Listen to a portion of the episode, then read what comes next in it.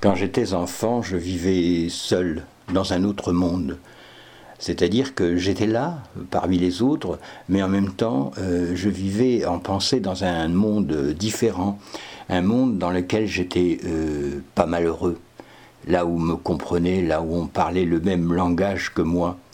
Euh, mes jeux étaient souvent solitaires, je jouais seul, je m'inventais des histoires et je m'inventais un monde merveilleux. D'ailleurs, je me souviens euh, avoir rencontré un jour euh, euh, un livre, un petit livre qui s'appelle Lord Fontenoy, je crois, quelque chose comme ça.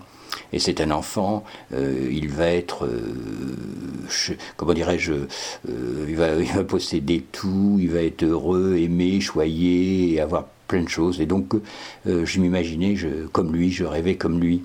Et pourquoi je raconte cela? Parce que les, enfants dyslexiques ont, tendance à, s'isoler, à vivre sur leur île déserte.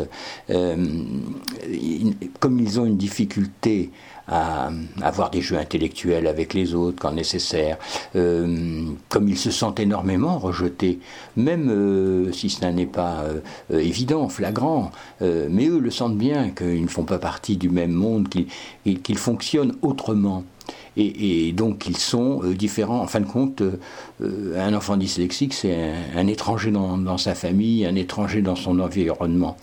Et il se referme sur, euh, lui-même, c'est-à-dire qu'il, pour se protéger, il s'invente un, autre monde, un autre environnement dans lequel on le comprend. Alors, euh, si vous avez un enfant dyslexique, le conseil que je pourrais vous donner, c'est essayer de l'entraîner vers des activités de groupe, mais pas des activités intellectuelles. N'allez pas essayer de lui faire apprendre le solfège ou des, euh, le piano ou dans un orchestre ou une chose comme ça.